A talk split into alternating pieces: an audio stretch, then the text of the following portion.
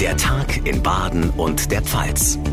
Ein Radio Regenbogen Podcast. Einen schönen Wochenstart wünsche ich Ihnen. Herzlich willkommen zu unserer aktuellen Folge am Valentinstag. Es ist der 14. Februar. Mein Name ist John Segert. Schön, dass Sie einschalten.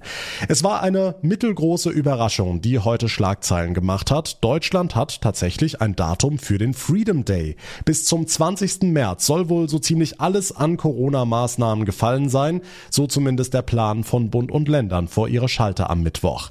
Wie dieser Stufenplan im Detail aussieht, ob dann auch die Maskenpflicht nicht fallen soll und warum gerade der 20. März Stichtag ist, das erläutern wir Ihnen gleich ausführlich. Außerdem ist der Ukraine-Konflikt natürlich auch heute großes Thema, denn Bundeskanzler Olaf Scholz hat sich heute mit dem ukrainischen Präsidenten Zelensky getroffen. Um was es bei diesem Gespräch genau ging und wie Scholz morgen beim Besuch in Moskau den Konflikt deeskalieren will, auch dazu gleich mehr und wir thematisieren ein spektakuläres Unterfangen aus der Nähe von Heilbronn, denn dort wird mal eben eine Autobahnbrücke verschoben. Wie das genau funktioniert, das erläutern wir Ihnen gleich nach den wichtigsten Infos vom heutigen Tag. Seit mittlerweile fast zwei Jahren schränken Corona-Maßnahmen unser Leben ein. Mal mehr, mal weniger. Jetzt soll das Ende der Auflagen und Regeln in greifbare Nähe rücken. Pünktlich zum Frühlingsbeginn am 20. März könnten quasi nur noch die Masken übrig bleiben, auch bei uns im Südwesten. Radio Regenbogen Baden-Württemberg-Reporterin Barbara Schlegel, es sind schrittweise Lockerungen in Planung. Ja, die Landesregierung und der Bund haben sich mit ihren Experten beraten und die kommen zu dem Schluss, Corona-Lockerungen sind in den kommenden Wochen vertretbar und möglich. Gleichzeitig raten sie dabei zu einem besonnenen Vorgehen, also nicht komplett alles auf einmal öffnen, sondern schrittweise. Das alles vor dem Hintergrund des nächsten Treffens der Ministerpräsidentinnen und Ministerpräsidenten mit dem Bundeskanzler am Mittwoch. Hm, es liegt ja ein Vorschlagspapier auf dem Tisch, über das beraten werden soll. Welche Öffnungsschritte stehen da drin? Als erste Schritte sollen bundesweit Obergrenzen für Geimpfte und Genesene bei privaten Treffen und Einschränkungen im Einzelhandel wegfallen. Da muss man sagen, die gibt es in Baden-Württemberg sowieso schon nicht mehr. In einem zweiten Schritt soll ab 4. März in der Gastronomie und Hotellerie nur noch die 3G-Regel gelten. Dann könnten auch ungeimpfte wieder ins Restaurant mit einem aktuellen Negativtest. Clubs und Diskotheken könnten wieder öffnen. Wie gesagt, das sind Diskussionsgrundlagen für Mittwoch.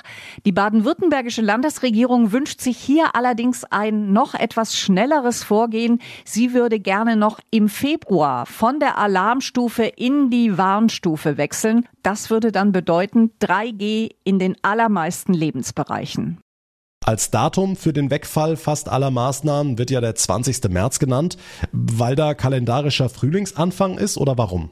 Das passt doch ganz gut zum Frühlingsanfang, aber 20. März deshalb, weil am 19. die Corona-Gesetze auslaufen und tatsächlich sollen ab da alle, wie es heißt, tiefgreifenderen Schutzmaßnahmen wegfallen, auch die Homeoffice-Regelungen.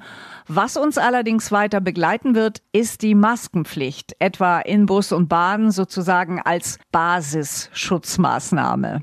Das hört sich mal nach einem Öffnungsplan an. Wir dürfen gespannt sein auf das Bund-Länder-Treffen am Mittwoch. Alle wichtigen Infos erfahren Sie natürlich jederzeit bei uns im Programm und natürlich am Mittwochabend hier im Podcast. Dankeschön, Barbara Schlegel, für die Infos. Ganz anderes Thema. Die Warnungen vor einem Krieg zwischen Russland und der Ukraine mehren sich und mit ihnen die Bemühungen um eine diplomatische Lösung der angespannten Situation. Am Wochenende hatte US-Präsident Biden mit Russlands Staatschef Putin telefoniert. Das Ergebnis ernüchternd. Die USA sprechen Warnungen aus, Russland weist alles als Hysterie zurück. Nichts Neues also. Heute ist Bundeskanzler Scholz in die Ukraine gereist, um sich mit dem ukrainischen Präsidenten Zelensky zu beraten. Noah Theis aus unserer Nachrichtenredaktion. Über was haben die beiden genau gesprochen? Ja, es ging heute natürlich um Unterstützung für die Ukraine. Olaf Scholz hat dem Land weitere Finanzhilfen zugesichert. Deutschland will 150 Millionen Euro schneller auszahlen und weitere 150 Millionen Euro auf den Weg bringen. Das ist aber vermutlich nicht das, was sich der ukrainische Präsident am meisten gewünscht hat. Hm, die Ukraine hat Deutschland ja mehrfach um Waffen zur Verteidigung gebeten. Ganz genau. Kurz vor dem Besuch von Scholz hat der ukrainische Botschafter in Deutschland 12.000 Panzerabwehrraketen von der Bundesrepublik verlangt. Olaf Scholz sagte auf Nachfrage von Journalisten heute nur, dass man jeden Wunsch der Ukraine prüfe. Die Antwort bisher lautete immer Waffen nein, alles andere, wie zum Beispiel Helme, ja. Und bisher deutet auch nichts darauf hin, dass sich das ändern wird. Die Ukraine kann eben nur mit dem Geld, das Deutschland überweist, woanders Waffen einkaufen. Jetzt will Olaf Scholz morgen ja weiter nach Moskau reisen und mit Wladimir Putin sprechen. Mit welcher Einstellung geht er zu diesem Treffen? Naja, Scholz hat heute nochmal gesagt, dass die Souveränität der Ukraine für Deutschland nicht verhandelbar sei und hat den Ball dann zu Russland gespielt. Wir erwarten deshalb von Russland eindeutige Schritte zur Deeskalation der gegenwärtigen Spannung. Für die Bundesregierung ist klar, dass eine weitere militärische Aggression gegen die Ukraine schwerwiegende politische, wirtschaftliche und geostrategische Konsequenzen für Russland zur Folge hätte. Das werde ich auch morgen in Moskau unterstreichen. Also an der grundlegenden Haltung Deutschlands im Ukraine-Konflikt hat sich nichts geändert. Deutschland hilft der Ukraine, ja, vor allem mit Geld und Schutzausrüstung, aber nicht mit Waffen. Und Deutschland droht Russland mit Sanktionen, sollte das Land die Ukraine tatsächlich angreifen.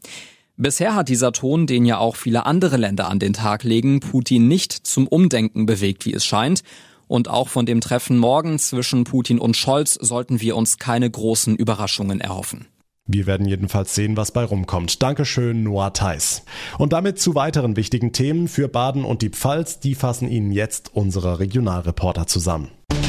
Nachrichten für die Region Karlsruhe, die Ortenau und den Nordschwarzwald. Ich bin Sascha Baumann. Nach dem Wegfall von 3G im Einzelhandel atmen die Händler im Raum Karlsruhe auf. In vielen Geschäften hat die Zahl der Kunden wieder zugenommen. Der medizinische Geschäftsführer des städtischen Klinikums in Karlsruhe, Michael Geisler, hat mit den Lockerungen keine Probleme. Die 3G-Regel im Einzelhandel, die stört mich jetzt nicht. Für mich ist wichtig, dass die übrigen Kontaktbeschränkungen bei Massenveranstaltungen wie Fußballstadien, Diskotheken etc., dass die im Augenblick noch aufrechterhalten werden, damit wir bei einer kompletten Lockerung wie in Israel nicht doch dann irgendwann bei drei, vier, 5.000 sieben Tagesinzidenzwerte landen und dann tatsächlich auch vermehrt wieder Todesfälle sehen.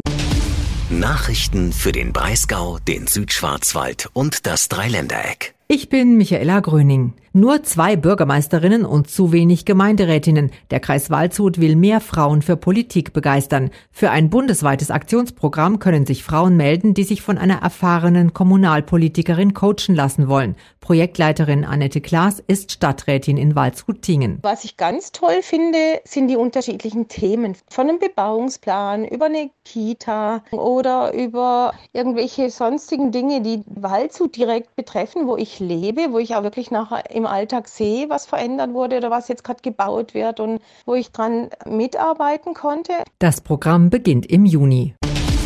Nachrichten für Rhein-Neckar, den Odenwald und den Kraichgau. Ich bin Alexandra Jone. Im Gewerbegebiet in Heidelberg-Pfaffengrund wurde heute Morgen ein Beutel mit einer verdächtigen Flüssigkeit entdeckt. Nachdem ihn Mitarbeiter im Briefkasten ihrer Firma fanden, alarmierten sie die Feuerwehr.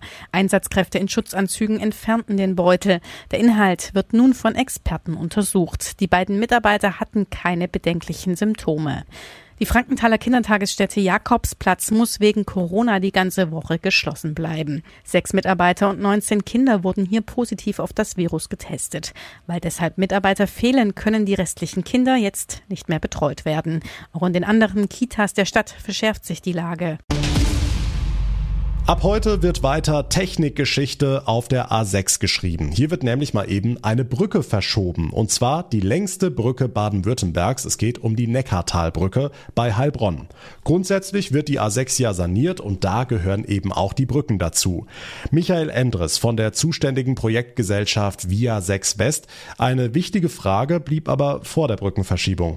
Wo läuft dann der Verkehr in dieser Zeit? Durch die Orte, das wäre ja ein reines Chaos gewesen. Deswegen hat man es so gemacht, dass man neben der bestehenden Brücke diese erste Behelfsbrücke oder diese provisorisch hingebaut hat, dann da den Verkehr rübergelegt hat, die alte Brücke abgebrochen, neu aufgebaut. Aber man kann ja nicht abbauen und neu aufbauen in der gleichen Tangente, sondern da musste man das nebendran machen. Und jetzt kommt die Brücke an ihre endgültige Position. Im Januar klappte ja schon mal der erste Querschub. Ab heute geht es dann an den zweiten Teil. 20.000 Tonnen schwer ist das Teil und über 500 Meter lang. 22 Meter weit muss das Monster jetzt quer verschoben werden und das im Schneckentempo, erklärt Michael Endres. Also wir fahren mit einer Maximalgeschwindigkeit von 1,50 Meter die Stunde. Das sind so zweieinhalb Zentimeter pro Minute. Wir werden auf jeden Fall den kompletten Dienstag und Mittwoch benötigen. Vorarbeiten finden bereits am Montagnachmittag statt. Maximalgeschwindigkeit. In dem Zusammenhang echt witzig. Aber die Sicherheit geht natürlich vor, will ja keiner, dass das Riesenteil einfach umkippt.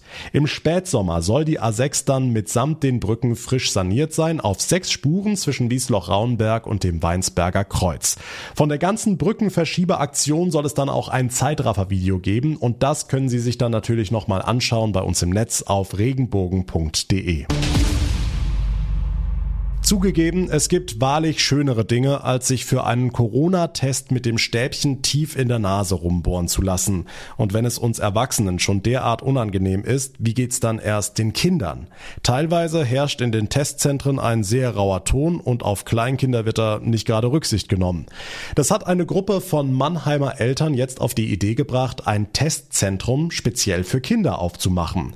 Jetzt ist es an den Start gegangen, als erstes in Baden-Württemberg mit Begründung Gründerin Eva Maria Knob. Also wir nehmen uns ausreichend Zeit. Wir haben, da haben wir unsere Termine gebucht, aber im Grunde geht es darum, dass wir dem Kind ausreichend Zeit schenken, die es auch braucht, weil nicht jedes Kind ist dafür offen getestet zu werden. Die kinderfreundliche Umgebung und ähm, ganz klar, bei uns wird kein Kind festgehalten und äh, muss getestet werden, sondern die Kinder dürfen frei entscheiden, ob sie den Weg mit uns gehen möchten oder nicht oder vielleicht zu einem späteren Zeitpunkt nochmal kommen möchten. Ne? Begrüßt werden die Kinder mit Luftballons, lustigen Hüten und Kindermusik. Wir haben uns leicht verkleidet, natürlich alles nach Hygienevorschrift. Die Kinder kriegen von uns auch nach dem Testen immer ein Goodie mit und einfach freundlich und äh, willkommen sind die Kinder, aber auch natürlich ganze Familien. Denn Mama und Papa können sich hier auch gleich testen lassen und das zu familienfreundlichen Öffnungszeiten, etwa vor der Kita, nach der Kita und auch am Wochenende. Bei den Kleinen kommt dieses Angebot an. Es war gut und man kriegt hier Süßigkeiten, Ballons und so. Das erste Kindertestzentrum in Baden-Württemberg finden Sie beim Mannheimer Hockey Club. Zum Sport. Und da gucken wir natürlich direkt nach Peking. Die deutschen Skispringer haben im Teamwettbewerb bei den Olympischen Winterspielen die Bronzemedaille geholt. Karl Geiger und Co. mussten sich nur dem neuen Olympiasieger Österreich und Slowenien geschlagen geben. Thomas Bremser verfolgt für uns die Spiele vor Ort in Peking. Thomas, wie groß war denn die Freude beim deutschen Team? Damit haben ja nur die wenigsten gerechnet, ne? Ja, es waren zwei schwere Wochen für die Mannschaft, darum war die Freude auch brutal groß. Markus Eisenbichler schrie schon direkt nach seinem zweiten Sprung seine Freude raus. Das war gut zu hören im fast leeren Stadion. Am Ende war es dann Karl Geiger, der die Medaille sicherte nach seinem Bronze im Einzel. Bei Eurosport war er richtig zufrieden. Ich bin mega happy, dass wir es jetzt auch noch mit dem Team geschafft haben. Das war unser großes Ziel und Bronze, Medaille, geil. Es war ein hauchdünner Vorsprung vor Norwegen bei minus 22 Grad und eisigem Wind. Gar nicht erfreulich ist dagegen ein Dopingfall, der die Spiele diesmal wieder überschattet. Es geht um die erst 15-jährige Eiskunstläuferin Kamila Valjeva aus Russland. Die hat nachweislich gedopt, darf jetzt trotzdem morgen antreten. Warum? Ja, der Fall ist kompliziert. Die positive Dopingprobe stammt schon vom Dezember, wurde aber jetzt erst bekannt. Das alleine ist schon sehr merkwürdig.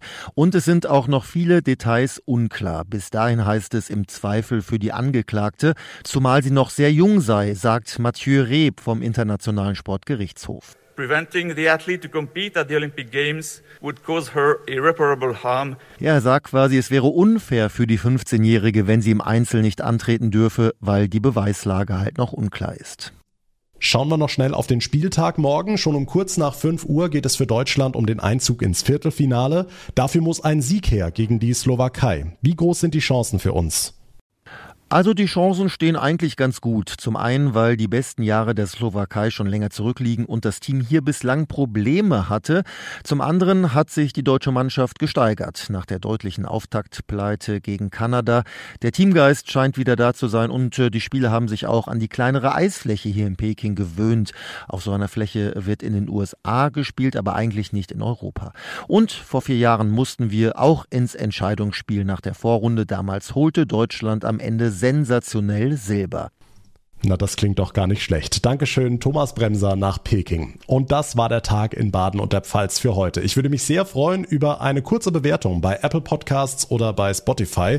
Und wenn Sie uns dann auch direkt abonnieren, uns folgen, dann bekommen Sie jeden Tag ganz automatisch unser ausführliches Info-Update.